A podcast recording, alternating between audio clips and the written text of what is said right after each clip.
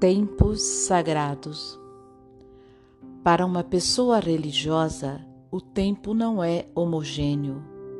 Ao contrário, ela conhece o tempo sagrado, o tempo das festas e o tempo da oração, e conhece o tempo profano em que os eventos ocorrem sem importância especial. Nos tempos primitivos míticos, quando as divindades ainda andavam na terra, o ser humano religioso era parte do tempo sagrado. Cada festa religiosa visa a trazer presente o tempo sagrado criado pelas divindades. Na festa, o ser humano religioso expressa sua saudade pelas origens, pela perfeição do início. O cristão associa o tempo sagrado àquele tempo no qual Deus, em Jesus Cristo, andou nesta terra, falando conosco por meio de Jesus e curando nossas feridas.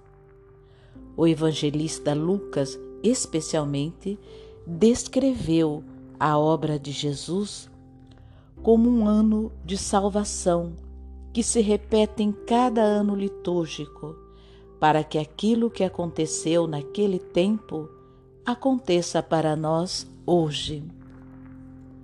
E na liturgia, cantamos e rezamos muitas vezes a confissão de que a glória de Deus nos apareceu hoje, que o Salvador nasceu hoje, que Cristo hoje entrou na nossa casa e está à mesa conosco.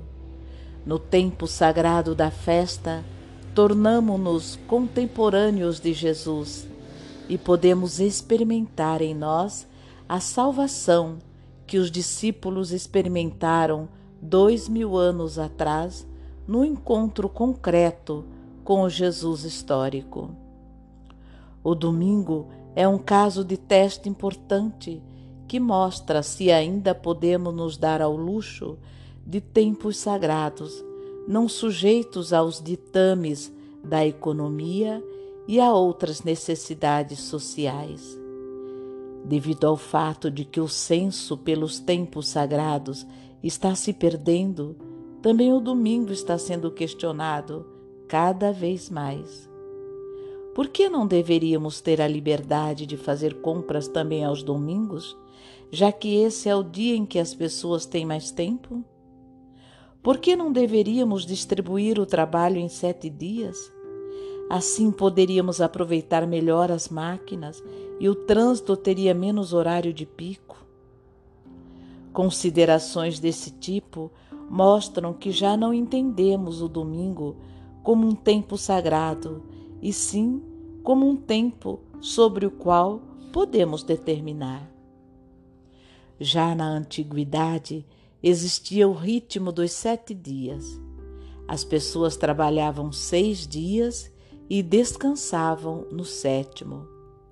Para os judeus, o sábado, enquanto dia de descanso, foi sagradíssimo. Para eles, fazia parte do descanso de Deus, que criou o mundo em seis dias e descansou no sétimo. Deus abençoou e santificou o sétimo dia, pois nesse dia Deus descansou de todo o trabalho que tinha feito como Criador. Gênesis 2, 3. É um dia de descanso e de alegria sobre aquilo que Deus criou, e também de alegria sobre aquilo que surgiu a partir de nós na semana anterior. Para os judeus, o sábado também é ocasião para comemorar a libertação da escravidão no Egito. Os cristãos celebram, em vez do sábado, o domingo.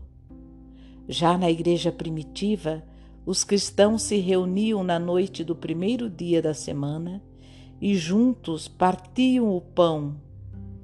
Todo domingo faziam memória da ressurreição de Jesus e pressentiam o ressuscitado no meio deles. Rapidamente se estabeleceu o nome Dia do Senhor. É o dia em que se faz memória da ressurreição do Senhor, o dia que pertence ao Senhor.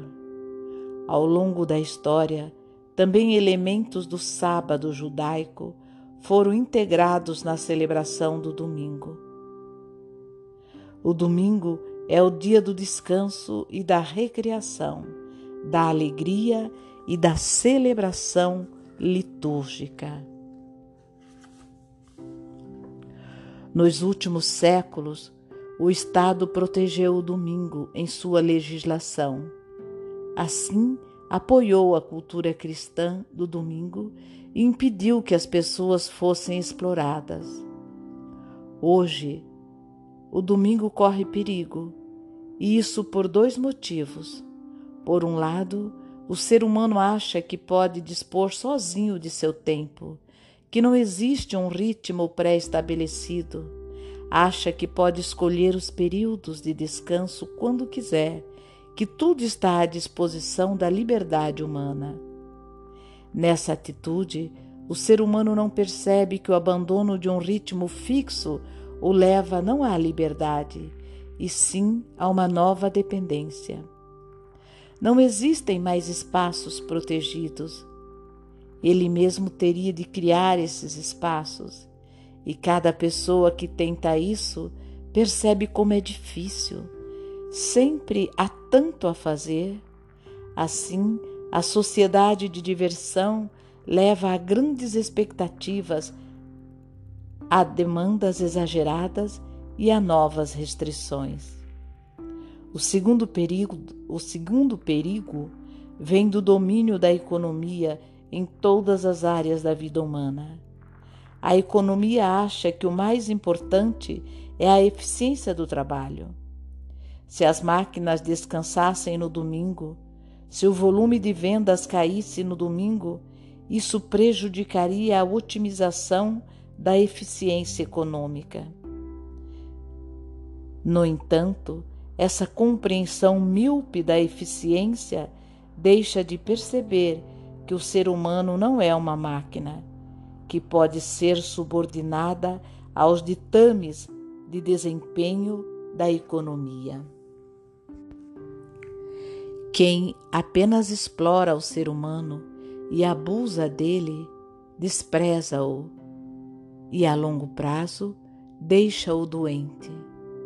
Se o ser humano não vive a partir de fontes que vão além do pensamento de custo-benefício, em breve estará exausto e esgotado. O sentido do domingo é que o ser humano tome consciência de sua dignidade humana que possa desfrutar da sua vida. Sem essa alegria da existência, a vida resseca e nos falta a fantasia para criar algo novo. A curto prazo, uma instrumentalização do domingo pode servir à economia. A longo prazo, no entanto, prejudicará as pessoas e, finalmente, também piorará seu desempenho econômico. O domingo está a serviço do ser humano. Ele lhe dá o espaço livre de que precisa. Contudo, o domingo não é apenas uma questão do indivíduo, e sim de toda a coletividade. O indivíduo não teria forças para criar o espaço de que precisa para sua saúde mental e física. Apenas exigir a proteção do domingo provavelmente adianta pouco, se não percebermos o que o domingo quer nos dar. Jesus já dizia que o sábado serve ao ser humano e não ao contrário, conforme Marcos 2, 27. Sem um dia de descanso, o ser humano se torna desumano. O descanso do domingo é um espaço para recuperar o fôlego. Cada pessoa precisa de espaço, de silêncio. Para se libertar de si mesma, para tomar consciência do mundo e das pessoas em sua qualidade de mistério, e somente se souber do mistério da sua própria vida e do mistério de seus próximos, respeitará sua própria dignidade e a dignidade de todas as pessoas. Alguém poderia dizer que é possível meditar todos os dias.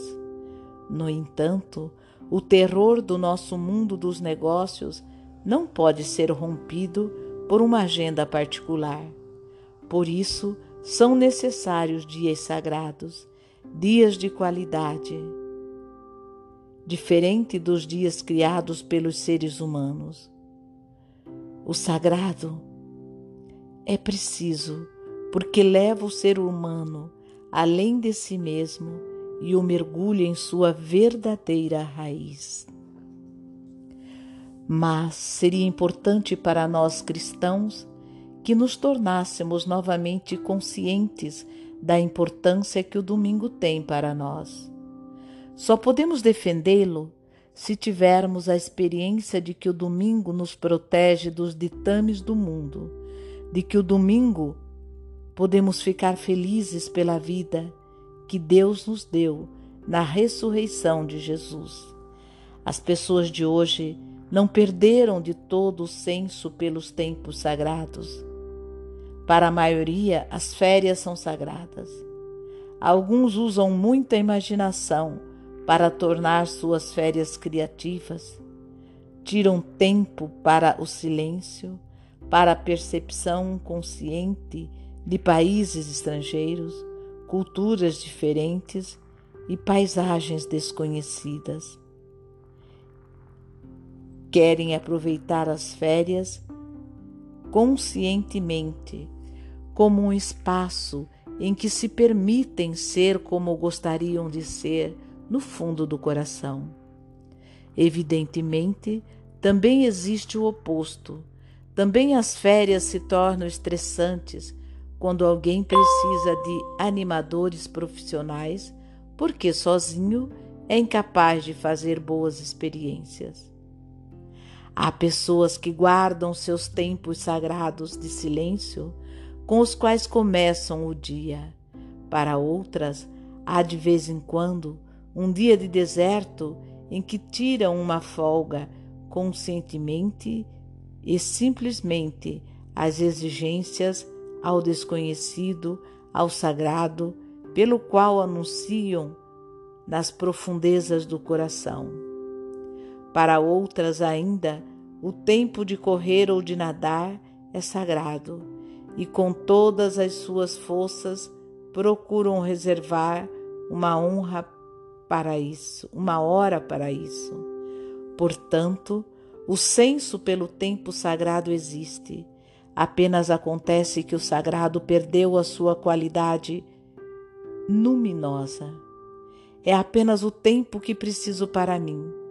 Mas mesmo assim, também nessa percepção de que preciso para mim de um tempo que seja intocável para os outros, que seja tabu. Existe ainda algo daquilo que originalmente se entendia por sagrado. Sagrado é o separado, o inviolável, o demarcado. E talvez tenha também um vislumbre de que esse tempo não é apenas bom para mim, mas que ele me abre para algo que transcende a minha vida cotidiana em direção ao mistério da vida, e, em última análise, em direção a Deus.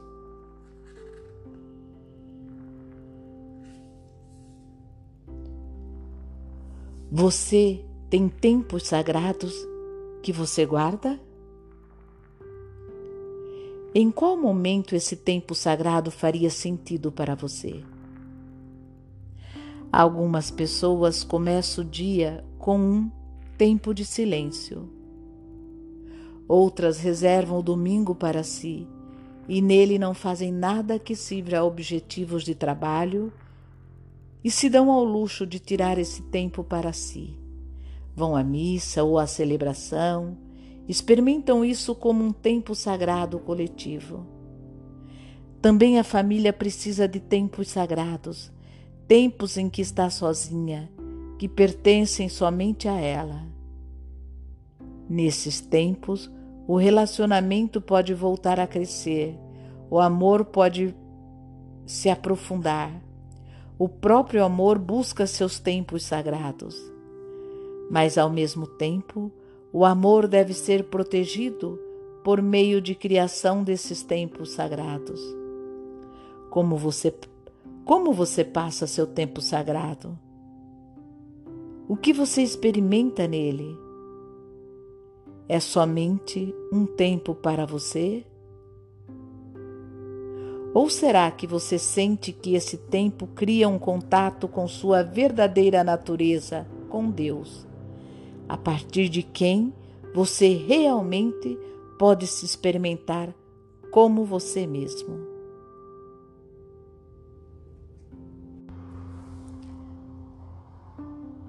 Será que você sente que esse tempo cria um contato com sua verdadeira natureza e com Deus, a partir de quem você realmente possa se experimentar como você mesmo?